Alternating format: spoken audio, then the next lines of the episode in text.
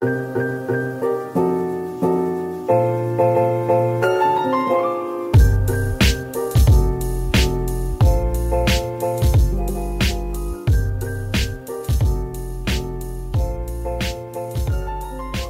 迎来到江江讲讲第二集，我是一哥江一昌。好，那今天是第二集哈。不过呢，在进入今天的主题之前呢，我想先跟各位表达一下感激之意哈。那因为在这个第一集播出之后哈，有不少网友呢，针对不管是这个所谓的录音品质，还是说着我可能在单口这个这个 podcast 讲话的语调上面呢，我都有一些透过一些留言的方式，或者是私讯我以及达斯哦，做出一些建议。那我后来呢，也针对这些建议呢，我跟达斯还有 Adam 哈，也都给了一些呃蛮实用的一些建议，跟做了出了一些调整。那也是希望可以给各位更好的这个收听品质哈。那我在这边呢，还是要继续呼吁各位呢，听众朋友持续的给我们这些建议，让我们知道说呢，有什么地方是可以改进的，或者甚至说呃，针对这档节目呢，呃，你有想要听到怎么样的内容哦，这样子的一些建议呢，都一定可以对我们很大的帮助。那毕竟这个单口对我来说，这是很全新的尝试哈。那当然，如果你们喜欢我的内容的话呢，也欢迎各位来到这个 Apple Podcast 帮五星推爆，或者呢，在我们的 YouTube 平台下面呢，帮我们做一些留言啊，给我一些鼓励哈。啊，你们的一些鼓励，真的就是会让我继续做下去这个动力。好，那我们就进入今天的内容哦。那今天我们要聊什么呢？哦，今天我想要跟各位来聊聊春训哦。哦，因为现在这个播出的时间哈，其实中华职棒的春训已经一段时间了。那再过几周呢，这个 MLB 就是大联盟这边呢，小联盟还不确定，大联盟这边呢，投捕也应该是差不多要报到了哈。所以说呢，我想趁这个时机点呢，来跟各位分享一些，就是我以前在美国职棒春训的经验。在台湾呢，有关美国职棒春训的报道一直都不少哦，甚至像这几年，像包括一些这个自媒体，像台南 Josh 啊，或者 Adam 啊，甚至各种的这些媒体呢，也其实都有亲自去到美国的春训基地去做一些更深度的报道哈。所以说，像台湾的一些观众，其实我相信球迷朋友们对于这个美国春训并不是完全陌生的哈。所以说呢，我今天可能就会比较专注在一些这个我自己当初身为一个肌力与体能教练，在美国春训遇到的一些小故事。哦，那也希望可以给各位一些不同的角度，哦，让大家听到一些很不一样的小故事。那也希望大家会喜欢。好，那提到美国职棒春训呢，哦，很多旅外选手回来的分享，或者如果你去听一些像包括呃以前的叶总啊，或陈连红总教他们回来，都知道第一件事情就是说，他们都会提到说，哦，多早哦就开始了哦，每天很早就开始这个一天的训练哦。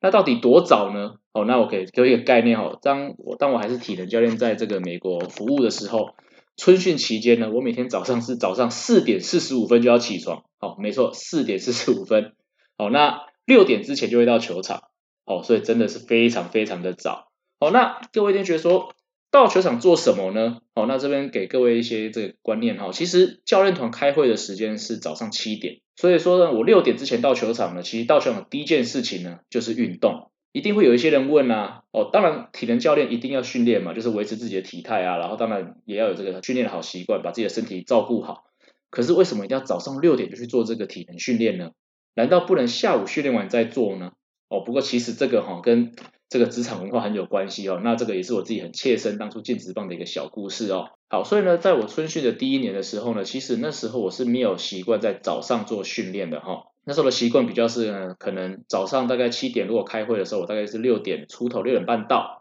那我可能就是在办公室里面做一些，就上网啊，或者去准备当天的一些训练课表这些部分。自身训练的部分呢，我会等到就是下午下班之后，哦，选手都走了，那自己再把自己的训练完成掉。那这种第一年的春训，后来到了一半之后呢，就呃有一天突然我在这个中央室遇到我们的 form director，他就突然跑来找我聊天。哦，因为那时候也在公司待了，大概也稍微半年一年有了嘛，所以就说，哎，那个 Chen，哦哦，在公司他们是叫我 Chen，哦，那他说 Chen，我注意到说你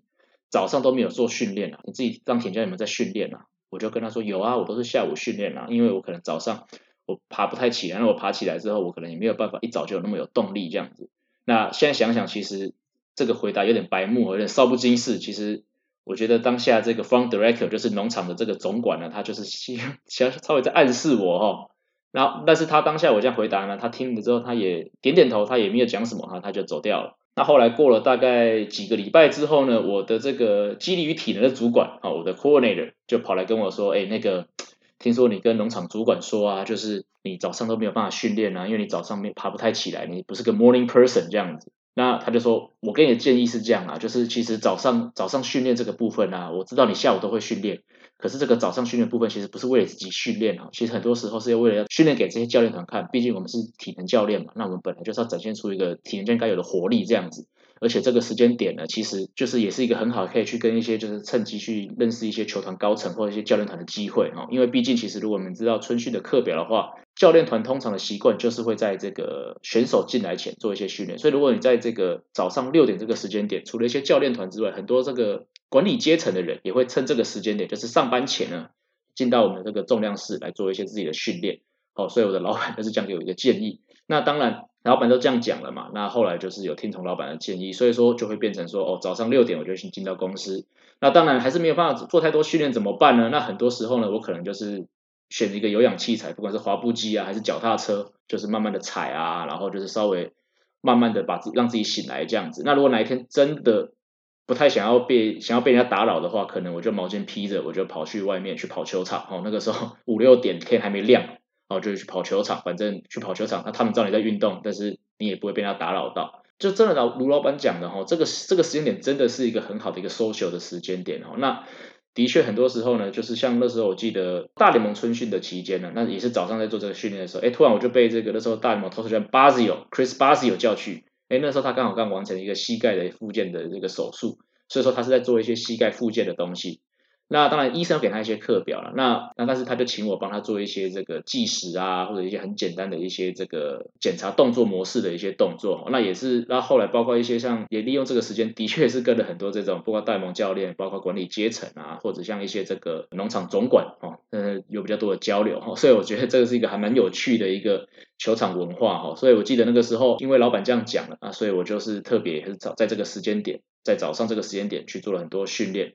那也的确从这个地方啊，得到很多的比较多的 connection，也跟了教练团有比较多的这些这个 social 的一些机会哈。而且的确，当年我开始这样做之后呢，年底在做一个 performance report 的时候呢，我的这个当初的这个农场总管就跟我说：“哎，Chen，我觉得你今年进步很多。”哦，为什么呢？哦，因为哈、哦，我记得我那时候跟你说，你早上怎么不训练？你说你不是 morning person，可是我今天有注意到，你今年早上都会来训练哦，表示说哦，这样子一个很简单的举动，可是其实管理阶层看在眼里，那也是一个提升管理阶层对你好印象的一个小动作哈、哦。我觉得这个东西还蛮有趣的哦。好，那刚才有讲到呢，七点是教练团会议，所以大部分的教练团进来运动啊或健身呢，他们就会超过在六点多。七点前他们会结束他们的健身，然后七点准备去会议室开这个会。那不过因为七点这个时间点呢，其实哦教练团训练完之后，很多选手资就是资深选手哦，刚上一集有讲到像郭宏志啊，就是更早就会来球场训练哈。其实七点这个时间点就是各个选手就陆陆续续来球场了。那当然有一些他们选择可能会去做一些这个特打特守哦自主的训练，但是也有很多呢他们会选择来到重量室，不管是做重量训练也好。还是呢，可能就是简单做一些伸展。那所以说，在七点这个时间点呢，我们肌力体能教练很重要的一个工作就是必须，我们还是要把这个重量室顾好嘛。那确定说，如果选手呢在这个时间点在训练上有一些状况，我们可以做一些协助。所以七点这个教练会议呢，基本上我们这些比较基层的纪律体能教练是不会参加的，那就是会有我们的这个纪律体能的这个总协调，我们的主管他会去开这个会议。那这个会议呢，主要除了确认训练的一些流程之外呢，另外一个就是。人员释出的一些讨论哈，那当然，其实这些人员释出在大概前一天练完球的开会，应该就先讨论过一轮。好，那通常会释出呢，主要会是一个状况是可能，因为我们是小联盟春训。通常是如果大联盟有选手的下放哦，那选手下放进来下来，那一个萝卜一个坑，那势必这边可能就要做一些人员的升降。那甚至如果这个选手年纪比较大，那他没有办法在他该相对的成绩提出相对的表现的话，那可能就会有一个球团这边就会有一些释出的选择哈。那在这个部分呢，每次主管开会回来呢。他一定会让我们先知道说今天要试出的选手哈，那毕竟其实这种职棒很残酷的东西哦，那试出这个东西就很尴尬哈，选手失业啊，这个其实是一个很对于选手来说是一个很艰难的时刻。那你也不希望说在走廊上遇到一个选手，然后很开心的问他说，哎，今天过得好不好啊？今天要不要准备好好的训练啊？然后他也说，哎，我被试出了哦，这样其实讲实在蛮尴尬的啦哈。所以我们的主管呢，每天去开完会回来跟我们这个。纪律体能部门布达呢，很除了当天训练流程之外，另外很重要的一个部分就是这个会确认释出人员哈，让我们不要说哦去踩到这些地雷哈。那讲到释出呢，哦这边还有几个春有个释出的小故事哦，跟各位分享哈。首先第一个要讲的是呢，小熊对小联盟的时候曾经试出一个选手，因为我们柜子不够用哦，哦这个听起来哎到底在讲什么啊哈？不过呢。我记得，当然其实如果各位了解到小联盟体系，当然今年的小联盟是有一个很大的结构上的改变哈，人员有精简。不过在过往呢，其实当然各位看到小联盟都看到是他们的哦说百大啊，还是各球团的二十大、三十大新秀。但是其实各位要了解到小联盟球队里面呢，更多的是所谓的 roster filler，也就是所谓的陪公子练球这些角色哈。也就是说，这些选手可能呃就是比较便宜啊。那签进来之后呢，那如果短期内没有好的表现的话，那可能很快就会换一批新的来。那今天要讲这个选手呢，他叫 Ben，好，那他就是其中一个 roster filler。他我记得他在前一年的选秀，哦，他是一个大学毕业生，哦，大四，哦，那他也是在二三十轮后面被选进来的选手。那选进来之后，因为他是大学生，所以他直接被分发到了这个短期 EA。那打的也中规中矩，还不错。那我记得说短期 EA 还有这个陈品杰也在短期 EA。那因为两个是两个守备位接近嘛，两个都是外野手，所以呢，所以两个就培养了一些不错的感情。哦，结果呢，这个 Ben 呢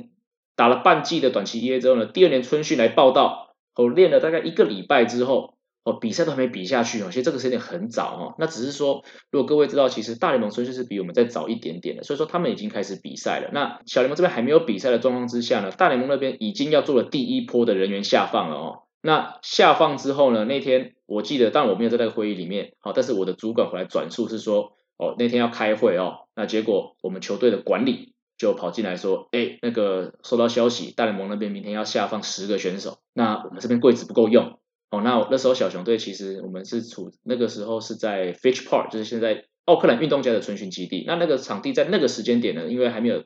做过太多的整修，所以在一些这个硬体设备上面是有一些限制的哈。所以这个管理出来就是跟农场总管说，哎，那我们会有柜子不够用。哦，那农场总管听到这个消息之后就说。这样子，那我们势必好像要试出一些选手哦。那结果后来这个 Ben 很倒霉的就被试出了哈。那当然以他在球队的角色来说，他本来就不是一个被重视的一个新秀。不过却是因为哈，因为柜子不够用才被试出，而且是在打了才半季的职棒，然后第二年春训连比赛都还没打到状况之下，根本还没有机会证明自己身手状况下被试出哈。其实仔细想起来是很冤枉啊。当然选手自己当然不知道自己是因为柜子不够哈，因为我们常常后来。后来时间过我就在酒场开玩笑说，如果我是那个选手，我一定跟那个主管说，没关系，我不用柜子，我球衣换好，直接从饭店换好来都没关系，我就给个机会就好哈。这个是一个比较有趣的事情哈。那第二个呢是哦，我们曾经差一点点试出错人哦。这个东西是这样子哈，因为小联盟球团当下可能一个春训大概有一百到一百五十个选手哈。那当然有一些可能是会有类似名字太接近，比如说都是同一个姓哦，比如说我们有 Adam Wang，然后我们有全民旺。好，那我们今天可能要试出的是 Adam Wang，然后可是可能在讨论的时候呢，主管就说好，我们今天要试出旺旺选手嘛，就是王姓选手。那这个东西上，我们球团的时候做法是呢，在早上的这个会议开完决定要试出人之后呢，就会有一个最菜的那个教练呢，他的工作就是要去更衣室找这些人，比如说我跟你说，我今天要试出 Adam Wang，那他的工作就要跑去 Adam 的柜子，，Adam 那个。麻烦你现在就先去这个农场主管的办公室一下。那通常春训时间收到这样的通知呢，基本上选手就很有清楚了，因为才是春训嘛，你不可能现在叫你上大联盟，也不可能现在叫你升上 EA 或下放，也没有上升或下放哦。你现在去找主管，只有试出。所以呢，我记得当天就是别出这个状况，就是可能要试出 Adam Wang，那但是主管就跟蔡蔡教练说，好，菜鸟教练说，好，你现在去去把 Wang 叫来我办公室，那我们要试出他。结果呢，可能这个这个教练呢，那他就跑去找了签名旺哦，就说：“哎，这个主管找你，请去办公室等他。”然后呢，据这个也是我们的主管转述说，这个农场主管呢，那时候走进，他知道要试出的工作嘛，他走进去，他首先走进去的时候，走进他办公室，那当然看到选手的背影坐在那边，那当然背从背影就看出来非常落寞嘛，因为可能知道自己要被试出了。那我们的主管就坐到他的位置上，然后他一坐到他的位置上呢，他抬头一看，看到坐在他对面这个选手。哎，怎么是签名？怎么不是 Adam？然后他说：“哎，你在这边干什么？”哦，然后这个选手就跟他说：“哦，没有啊，就是刚才什么什么教练叫我来找你这样子。”然后这个农场主管他也他这看到这一幕，他也愣住，他也吓到，他就说：“哦，这样子吗？嗯，没事没事。那今天没有事情了，你不要不要想太多。那你等下出去的时候，帮我把 Adam 叫过来。哦，最后是有这样子一个小故事哈。好，那最后一个有关事出的小故事呢，就是呢。刚才有讲到说，就是在早上的会议决定了选手释出的名单之后呢，这个菜鸟教练呢，他就要去更衣室，哦，把选手叫来，然后叫去这个找主管。那那时候有一个，我不知道是不是每队都是这样啊。那那时候球队文化是说，哦，你必须要在选手换好，因为八点是这个全队的全部球队的集合，哦，所有小联盟的集合，哦，就是正式团队训练的开始。你必须要在八点之前呢完成这个动作。如果呢选手衣服换好，八点出现在球场上准备集合了，那当天当然你就不可能在那个时间里把它试出哦。那所以呢，刚好当天比如说某某选手要试出，比如说我们今天要试出呃。我们今天要试出姚奇好了，那结果哎，姚奇第二天刚好迟到，所以呢，这个教练在更衣室绕了三圈哈，找不到姚奇。那结果呢，后来可能也因为接近要八点，决决定要团练时间了，所以这个教练他也要去准备他练球的东西，所以他就也没有办法去把这个选手叫去这个办公室这个动作。那就后来八点准备要开始练球的时候呢，哎，姚奇因为他可能压线到。哦，他就偷偷溜、默默的把球衣换上，就出现在这个团练的状的这个状况之下。那他既然都已经出现在团练了，哦，那不可能在当下把他释出嘛，就让他再多练这一天。那结果好死不死呢，在当天呢，我记得是因为姚奇这个选手，他位守备位置是三垒手。当天我记得 Aramis Ramirez 就是我们当时的先发三垒手，好像受伤，所以呢，本来要下放到三 A 的三垒手呢，现在必须要留在大联盟继续支援。那所以呢，姚奇呢，就就因为这样子就留下来了。而且我记得当年是有分发出去，而且分发到我记得应该是二 A，而且当年还打了二十支全垒打。不过后来呢，可能他后来在后续的表现也没有再进一步的进步哈，所以到最后隔年还是隔了两年之后，还是被释出了。不过这很有趣哦，从当天已经决定要释出，就因为刚好他迟到或他压线到，没有被释出，就多打了一年甚至两年的职业棒球。这我记得是一个蛮有趣的小故事哦。好，所以以上呢就是呢我们这一集的内容哈，所以所以从。这个春训哦，真的是美国职棒从业人员最忙碌的时刻哦。这其中真的发生各式各样的故事，这一集绝是说不完的哈。这个节目时间差不多哈，可是我春训一天的行程哈，却连团队集合之后发生的事情都还没说到哈。所以我们的下一集呢，我就会继续的跟各位分享一些春训的话题，包括一天这个团队训练的流程，或者是甚至像这个球团在训练这个春训后期哦，怎么样去决定每个选手分发的成绩，或者在这些分发之后呢，会有一些什么像有趣的小故事，也都会是在下一集的内容里面。那也敬请各位观众准时收听哦。以上就是我们将将讲讲第二期的内容，也谢谢各位的收听。那我们下一期再见喽，拜拜。